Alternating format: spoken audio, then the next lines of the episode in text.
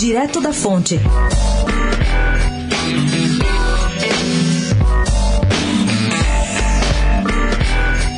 Às vésperas do carnaval, o presidente do Senado, Davi Alcolumbre, e o deputado Rodrigo Maia, presidente da Câmara, fizeram ontem uma reunião conjunta e inusitada dos líderes em Brasília. Na pauta, um possível aceno do presidente Jair Bolsonaro para que os deputados e senadores indiquem suas prioridades na execução de 31 bilhões de reais em emendas do orçamento de 2020, que recebeu o projeto com mudanças de regra. Os senadores Major Olímpio e Lazier Martins aproveitaram a reunião para coletar assinaturas em favor da votação do projeto que abre caminho para a prisão em segunda instância. O abaixo assinado do Major já tem 34 assinaturas, sendo que ele precisa de 41 rubricas.